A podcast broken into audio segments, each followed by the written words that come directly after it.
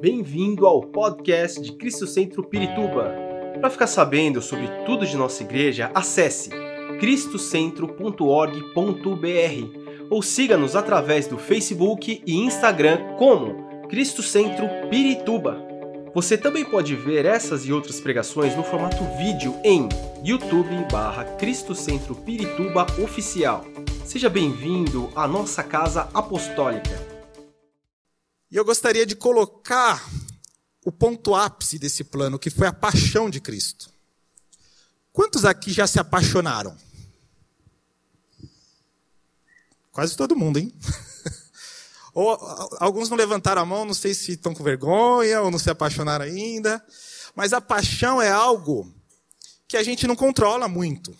Ela passa, às vezes, pela nossa percepção de realidade. Às vezes a gente não sente algo só porque está apaixonado. Não sente alguma dor, não sente algum sentimento que de repente deveria, mas a gente está apaixonado. E sobre a paixão de Cristo foi exatamente isso que aconteceu. A paixão de Deus por nós era tão grande, era, uma coisa tão forte, que algumas coisas aconteceram com Jesus durante esse processo de paixão. Eu gostaria de falar rapidamente sobre eles. Primeiro, o processo de, de, da paixão de Cristo começou com, a, com, com, ele sendo traído pelo amigo dele. Judas Iscariotes veio, traiu ele com um beijo, olha só. Depois ele foi aprisionado no meio da noite. Ele ouviu o povo escolhendo entre ele e Barrabás, e obviamente o povo escolheu, obviamente não, né? Mas o povo escolheu Barrabás. Depois disso, ele ouviu o povo gritar: crucifica. Jesus ouviu a sua condenação do povo. Não foi do sumo sacerdote, não foi de alguém que não gostava dele, foi exatamente por quem ele ia salvar, estava gritando para crucificá-lo. Depois colocaram uma coroa de espinhos na cabeça dele. A, a, os estudiosos acreditam que a árvore do qual tiraram os espinhos, chama espinheiro de Cristo Sírio. Ela é, os espinhos são tão fortes e grandes que não apenas sangra, mas eles acertam até os nervos da cabeça, o que causa uma dor terrível. Não sei quem, quantos de vocês aqui já assistiram o filme A Paixão de Cristo, mas lá dá para saber mais ou menos o que Jesus sofreu. Jesus ficou pendurado numa cruz de quatro a seis horas. Depois de ter tomado 39 chibatadas. É, é importante falar das 39 chibatadas também. E ele, depois de tudo aquilo, ele perdeu a coisa que era mais importante para ele, que era a presença de Deus. No meio da cruz ele gritou Eli, Eli, lama sabachthani, que quer dizer Deus meu, Deus meu, por que me desamparaste? Em nenhum momento Jesus titubeou. Com todas as 39 chibatadas, pregado numa cruz, ainda em cima da cruz ele disse: Pai, perdoa-lhes, eles não sabem o que fazem. É muita paixão, né? E Jesus morreu. Depois disso tudo, Jesus morreu. E Jesus ressuscitou. Jesus ressuscitou. E o Espírito Santo se derramou sobre a terra. Esse é o evangelho que me deixa apaixonado. Esse foi o evangelho que, quando foi pregado para mim, mudou a minha vida. Porque eu era escravo, eu tinha dificuldades, mas alguém se importou comigo e morreu na cruz. Deus abandonou a eternidade, desceu, olhou para mim e falou: É, o Rodrigo vai ser salvo. Rodrigo merece. Não merece, mas eu vou fazer. o Evangelho, meus irmãos, é maravilhoso, não é? A palavra Evangelho vem do grego. Eu não sei falar grego. Estou até meio ressabiado se tem alguém aí que sabe falar em grego. Mas pelo que eu estou lendo aqui, é Evangelion. Significa boas novas. é uma notícia, é, é, era usado para dizer que era uma boa notícia. E quando Jesus começa a usar esse termo, evangelho, boas novas, ele estava inaugurando uma nova era. Ele estava dizendo: as promessas começaram a ser cumpridas, os sonhos começaram a ser realizados. Isso é o Evangelho, isso é a boa nova. Por isso, o Evangelho é tão pregado hoje em dia. Por isso que vale a pena, porque a boa nova transforma. Quem, foi, quem aqui foi transformado pela boa nova do Evangelho? Tudo se fez novo. Tudo se fez novo nas nossas vidas. Amém? E a partir do momento em que a gente aceita Jesus, nós fazemos parte do Evangelho, nós fazemos parte do reino de Deus. A instituição que Jesus inaugurou na terra segue até hoje e ela é chamada de igreja ou reino de Deus. Nós fazemos parte do reino de Deus. Amém? E eu gosto muito de assistir filme. E eu gosto principalmente dos filmes que sabem passar uma mensagem. E eu assisti esses dias um filme chamado Karate Kid. Tem o Karate Kid lá do Daniel Larusso, do seu Miyagi, que é antigo. Mas hoje eu vou falar do mais recente. Tem até o Cobra Kai, que é uma nova série aí, que pega os atores lá do. Mas eu vou falar hoje sobre o Karate Kid um pouco mais recente. Ele é velho já, já está velho, mas ele é mais recente. É um que foi feito com o filho do Will Smith e com o Jack Chan.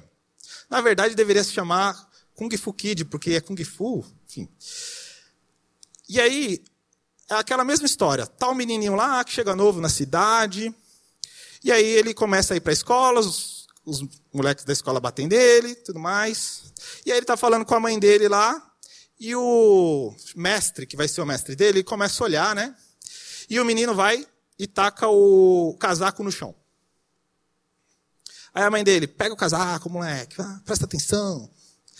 Aí, tá bom. Aí o mestre dele vê ele apanhando, protege, aí o menino fala, me treina, me treina, eu quero, quero aprender com que fui e tudo mais. Aí o mestre dele começa a treinar, e a primeira coisa que o mestre fala para ele é o seguinte: Nós vamos começar o seu treinamento de Kung Fu e vai ser agora. Joga o casaco no chão. Pega o casaco no chão. Pendura o casaco. Aí ele pendura o casaco. Aí ele fala: joga no chão de novo. Pega o casaco. Veste o casaco. Pendura o casaco de novo. Eles ficaram, vai passando o filme, aí ele faz isso. Na chuva, no calor, na neve. Chega um momento que o menino fica com o saco cheio. Ele já devia estar tá pegando o casaco do chão uma, um mês, mais ou menos. Fez todos, todos os, os tipos de tempo durante o treinamento, fez. E aí, ele falou assim: Eu não aguento mais, eu não aguento mais pegar esse casaco no chão. Eu quero parar. Aí o mestre dele fala assim: coloca o casaco de lado. E aí ele começa a fazer os movimentos de pegar o casaco no chão e pendurar o casaco. Eu, eu ia até tentar fazer isso aqui, mas eu sou muito ruim, gente. E eu posso travar minha coluna ainda, é melhor não. Mas quando ele começou a fazer os movimentos, ele começou a lutar com o Gifu com os movimentos de pegar o casaco e pôr o casaco no chão. E aí o mestre dele ensina uma lição para ele, que é exatamente como o reino de Deus é para a gente. Ele falou assim para o menino, não lembro o nome dele agora, Daniel Larusso, da nova geração, com Gifu está em tudo que a gente faz. Igreja, o reino de Deus está em tudo que a gente faz. Se a gente pudesse olhar, hoje em dia, não sei se todo mundo sabe, mas o seu celular ele tem uma análise de tudo que você faz. 10% do seu tempo você passa jogando, 30% no Netflix. Ele faz essa análise. Quanto se a gente pudesse ter uma outra barrinha assim falando quanto dessas coisas que a gente está envolvido nos nossos dias está envolvido o reino dos céus, como é que estaria o gráfico do seu celular?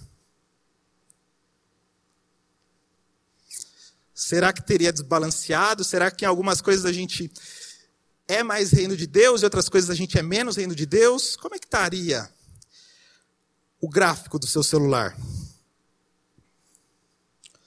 E só para você achar, não achar que eu peguei uma referência do mundo, de um filme, em Lucas 17, 20, está escrito assim: Sendo Jesus interrogado pelos fariseus sobre quando viria o reino de Deus, respondeu-lhes: O reino de Deus não vem com aparência interior, nem de, lhe dirão, ei-lo aqui ou ei-lo ali, pois o reino de Deus está dentro de vocês.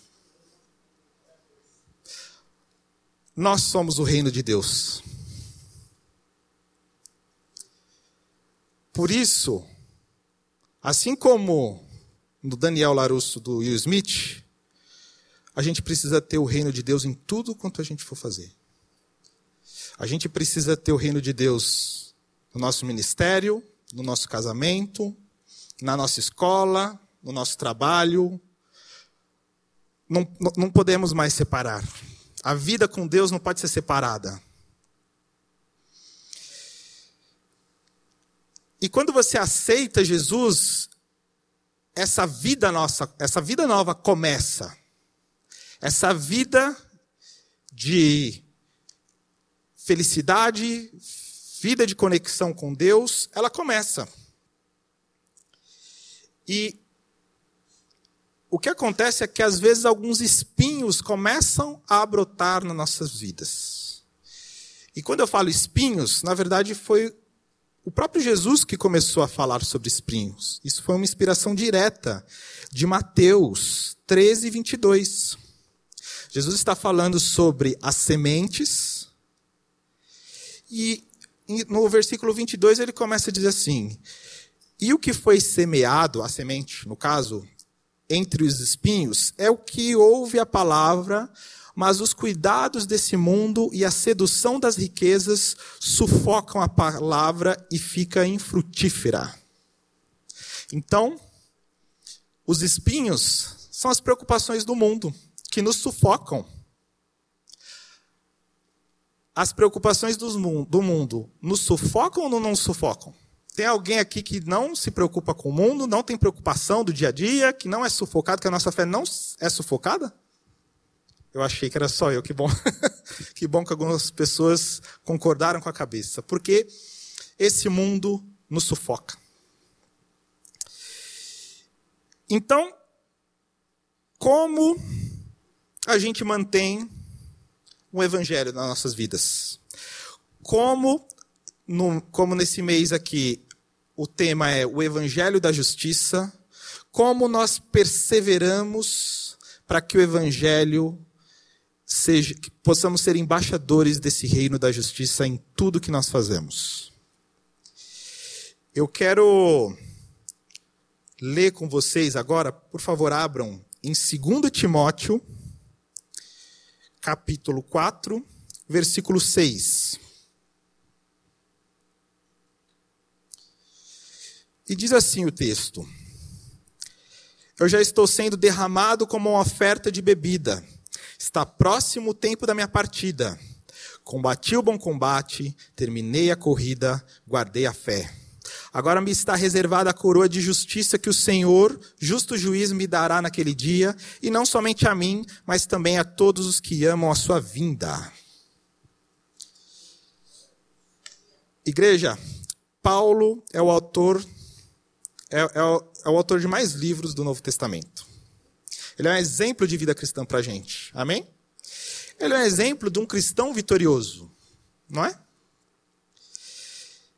E nesse versículo, ele falou que já sabia que tinha uma recompensa para ele. Só que quando ele fala sobre a sua vida, quando ele começa. Eu penso que ele gastou um tempão refletindo sobre isso.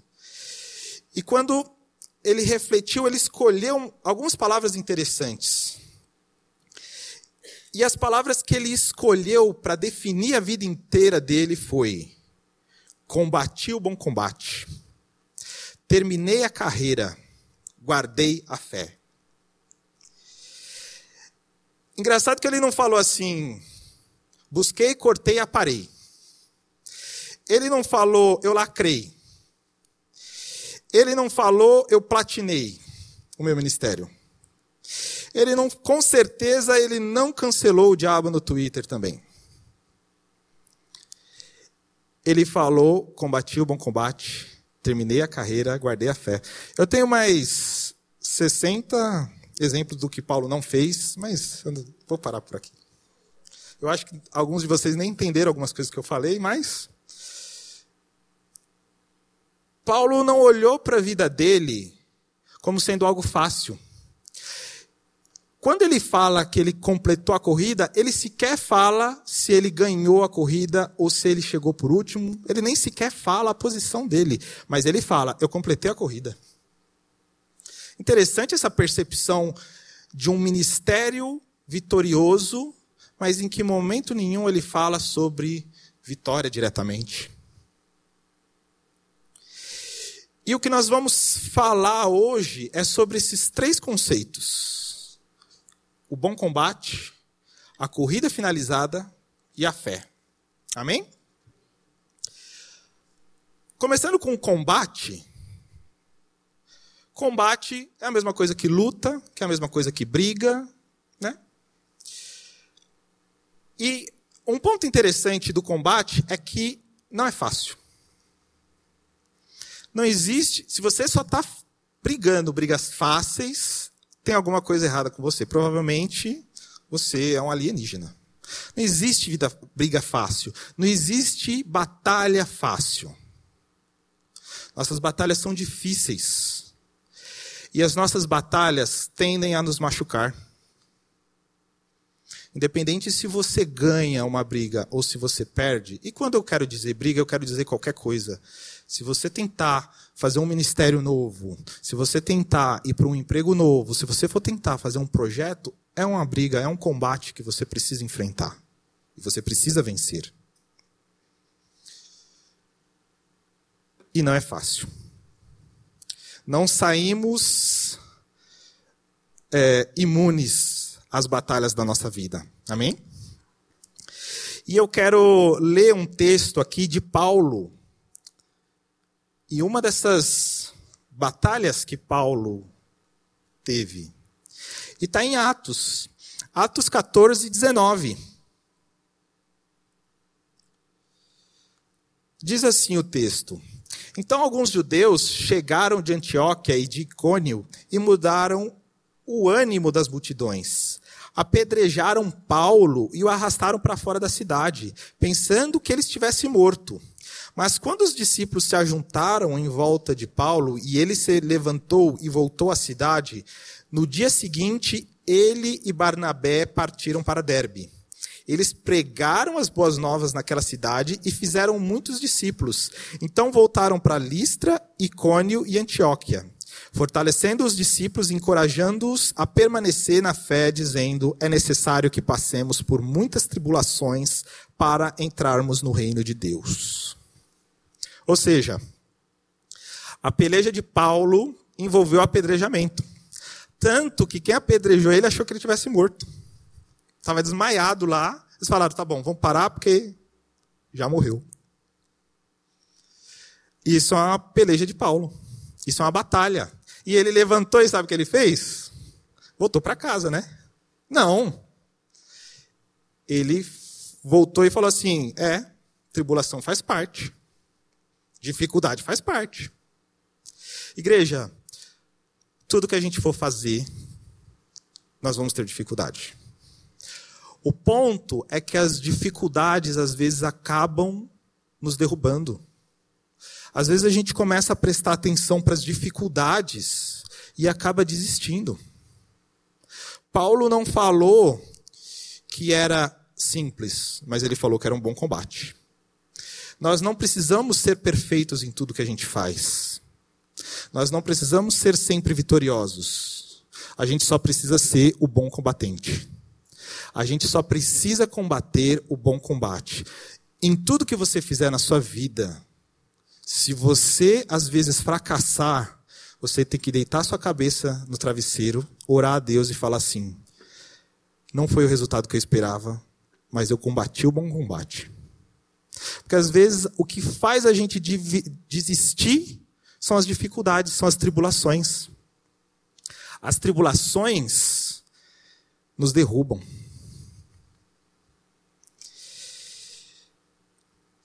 Eu quero ler um texto. E, e, e, o que é importante falar sobre as dificuldades é que, primeiro, vamos dividir as nossas dificuldades com os nossos irmãos, porque às vezes você está passando alguma coisa que você não deveria passar, né? Tem situações que você precisa de fato de ajuda. E por isso a igreja é importante. Por isso a igreja está aqui, para a gente ser irmãos uns dos outros e nos carregarmos uns aos outros em amor. Em Efésios 4, 2, diz o seguinte: Sejam completamente humildes e dóceis, e sejam pacientes, suportando uns aos outros com amor façam todo o esforço para conservar a unidade do Espírito Santo pelo vínculo da paz. Quando Paulo está falando que é para a gente suportar em amor, ele não está falando assim, nossa, que saco esse cara, vou ter que falar que eu amo ele. Ele não está falando isso. Suportar significa dar suporte. Você colocar tudo que você precisa quando um irmão precisar de você, você precisa colocar tudo o que for possível para que ele tenha amor. Amém? Agora, o ponto mais importante sobre as suas batalhas é que você tem que fazer exatamente o que Paulo fez em 2 de Coríntios 12, versículo 7. Diz assim o texto: para que eu não me exaltasse pela excelência das revelações, foi-me dado um espinho na carne, a saber, um mensageiro de Satanás para me esbofetear. Aí, ó.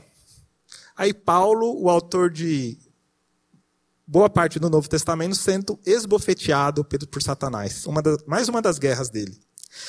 Continuando o texto. A fim de não me exaltar acerca do qual três vezes orei ao Senhor para que se desviasse de mim. E disse-me: A minha graça te basta, porque o meu poder se aperfeiçoa na fraqueza.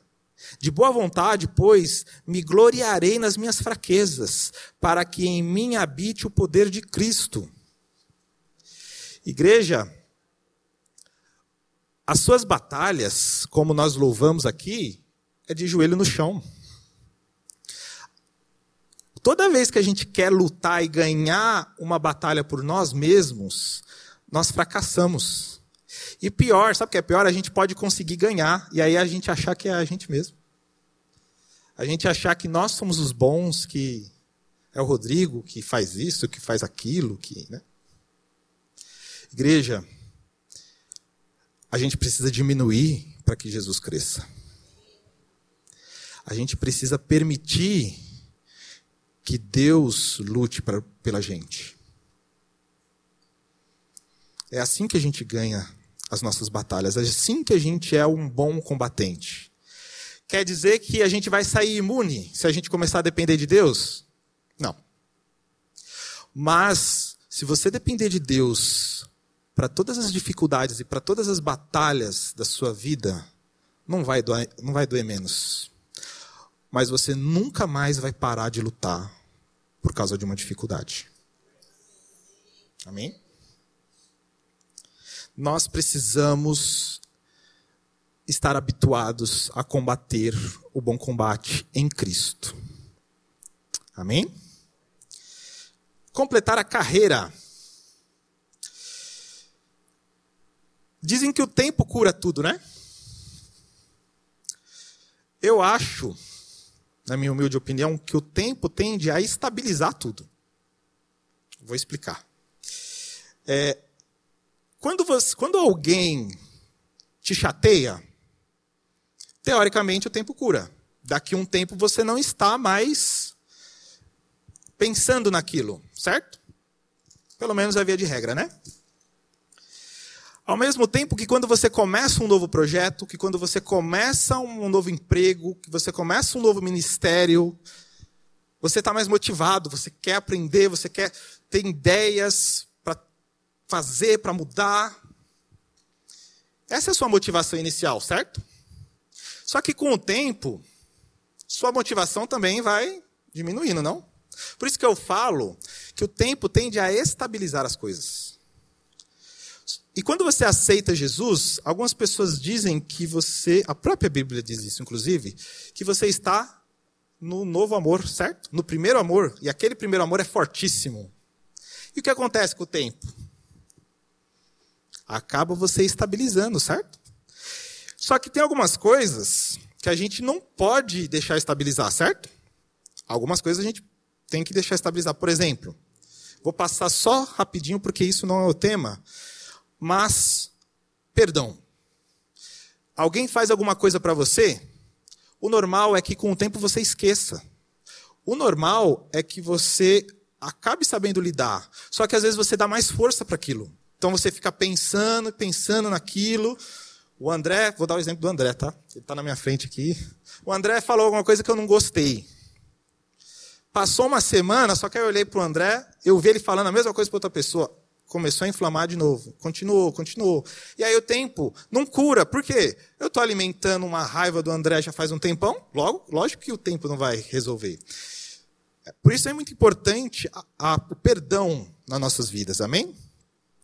Mas o foco não é perdão hoje. O foco é o nosso ministério. Porque toda vez que a gente começa um ministério, toda vez que a gente começa um emprego, um casamento, qualquer coisa que seja, nós precisamos dar gás sempre para aquilo, para que a gente possa terminar a corrida. Lembre-se, o importante, segundo Paulo, é terminar a corrida. É chegar até o final.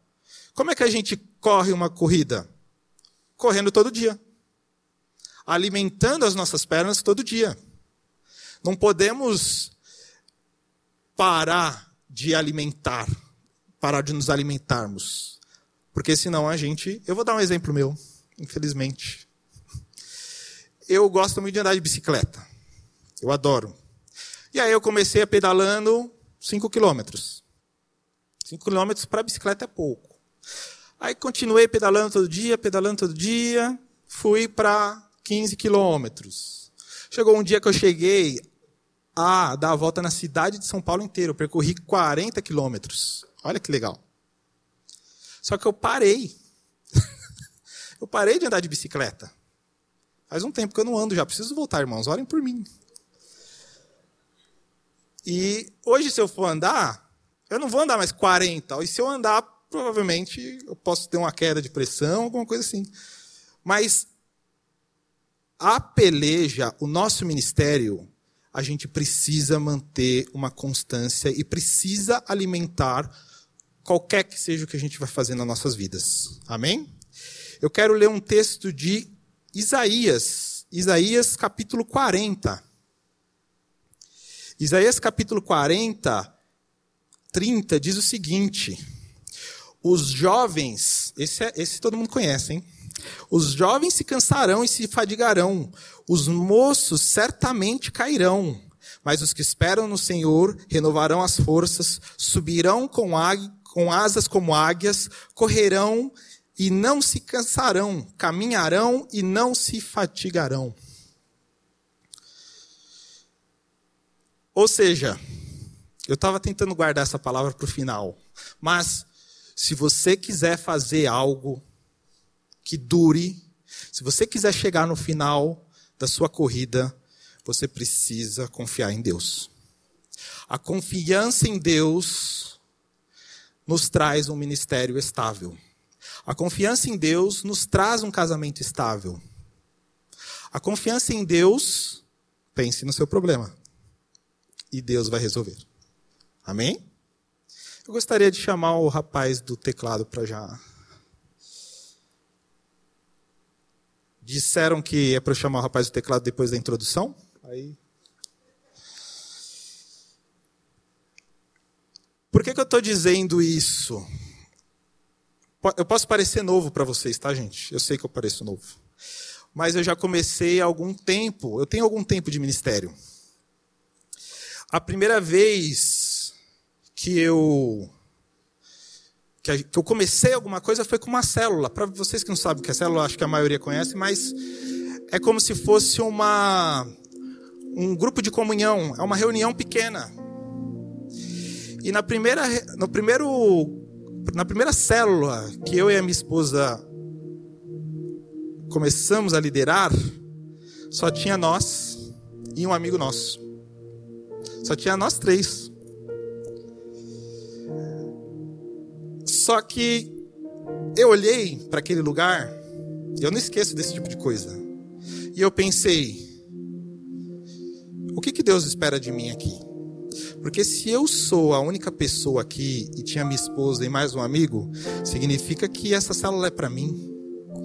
Significa que eu preciso ser ministrado aqui. E desde então cresceu. Nossa célula cresceu. Depois, a gente começa a ministrar as pessoas. Tem um certo discipulado, alguém que te segue. E aí começa a ter aquela pessoa que desvia, que volta para o mundo. Você gasta tanto tempo orando por ela. E a pessoa vai e desvia. Isso, se você não colocar sua mente em Deus, você desiste. Eu já fui enganado por líder, gente é para desistir, não é? Sejam sinceros. Que a sua pessoa que deveria ser seu exemplo te engana, mente para você. Não é, não é, não é para sair tacando pedra. Mas isso eu agradeço a Deus por ter. Eu sempre olhei para Deus. E na, na próxima escala a gente tocava louvor junto. Na próxima escala, eu estava lá. Depois da gente acabar com a sociedade, eu estava lá na escala do mesmo jeito, olhando para onde eu deveria olhar, que é para o céu. Se eu olhasse para ele, eu tacava o violão na cabeça dele, ser sincero. Mas eu estava olhando para o céu, que é onde a gente tem que olhar, para Deus. Amém? E a gente com o nosso ministério, com, com, vai passando o tempo do nosso ministério e a gente vai falando, poxa, eu gostaria que essa pessoa se convertesse, meu pai se convertesse, minhas mãe, minha mãe. E às vezes a gente acaba olhando e falando, eu vou parar a corrida porque não está acontecendo mais nada. Eu vou parar porque não está surtindo efeito. Até um dia que eu estava tocando, né? Terminei minha escala lá. E aí chamou um cara, o Rodrigo quando eu vi, era alguém que trabalhava comigo. Falou, oh, Rodrigo, puxa, eu não sabia que você tocava aqui. Bem que eu vi que você tem uma postura diferente. Olha que interessante. Por isso que a nossa postura às vezes é muito mais importante do que a gente fala, né? Até que eu comecei a almoçar com esse amigo, viramos grandes amigos. Ele estava voltando para Jesus eu fui muito importante na vida dele. Isso são palavras dele, tá? Ele também falou que eu era muito inteligente, muito bonito. Brincadeira, isso aí são minhas palavras. Mas ele me fala até hoje, ele fala, Rodrigo, a gente, se, a gente não está mais na mesma empresa, mas a gente mantém uma amizade. Eu fui padrinho de casamento dele.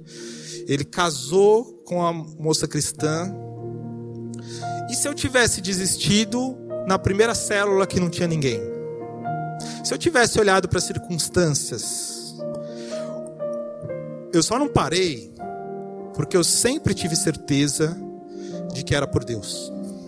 E se tiver uma pessoa que eu preciso ministrar, se tiver um milhão, se tiver um estádio cheio, eu preciso fazer com o mesmo amor porque é para Deus.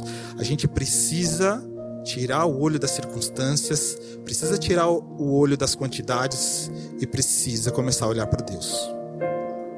Às vezes a gente quer mensurar as coisas na nossa vida por resultado, quando na verdade é só por Deus, é só olhando para Deus. Quando você começar a olhar para as circunstâncias, você parar de olhar para as circunstâncias e começar a olhar para Deus, você vai ver que muitas das coisas da sua vida vão começar a fazer sentido. Por fim, eu quero falar sobre a fé. A fé é a certeza das coisas que não vemos. Se você perceber, Paulo falou: combati o bom combate, terminei a carreira, mantendo a fé. Tudo que eu falei sobre combater o bom combate e terminar a carreira tem a ver com fé. A nossa fé, ela precisa estar envolvida em tudo que falamos. A nossa fé, ela é como se fosse o concreto para tudo que a gente vai fazer. Ela precisa ser o alicerce, ela precisa estar diretamente ligado a Deus. Em Mateus 17, versículo 19, diz o seguinte: os discípulos estavam tentando expulsar um demônio, não conseguiram e levaram para Jesus. E aí diz assim o texto: Então os discípulos, aproximando-se de Jesus, perguntaram em particular: Por que motivo nós não podemos expulsá-los? Jesus respondeu: Por causa da pequenez da fé que vocês têm. Pois em verdade vos digo que se tiverem fé como ah, tá junto aqui. Desculpa. Se tiverem fé como um grão de mostarda, dirão a esse monte: mude-se daqui para lá, e ele se mudará, e nada lhe será impossível. Deus depende só de um. Vocês já viram como é uma semente de mostarda? Uma vez eu ganhei de um líder meu.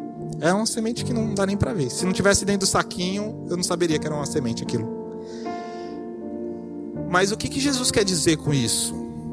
Não importa se o seu problema ele é grande do tamanho de uma montanha. Se você tiver a fé pequenininha, Deus faz essa montanha ir para o mar. O que Deus espera da gente é só fé. É só fé. Você não precisa saber, não precisa ser um bom pregador, você não precisa ser alguém que toca, que fala, que é muito bom tecnicamente. Só precisa da nossa fé. Deus só precisa da nossa fé. Quanto você tem alimentado a sua fé ultimamente? O quanto a sua fé tem sido exercitada? Vamos fechar os olhos?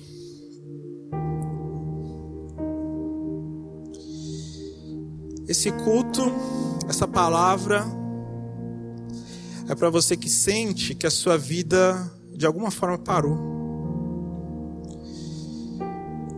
Alguns momentos você recebeu alguns golpes que foram muito fortes. Ou até mesmo o seu tempo de, de caminhada é relativamente grande você já se sente cansado ou cansada. E você já está cansado de estar se frustrando ministerialmente, matrimonialmente, profissionalmente. Mas hoje é um dia de renovação. Hoje é um dia em que Paulo, através Jesus está falando para você através de Paulo, combata o bom combate. Termine a carreira, continue correndo Mantenha sua fé.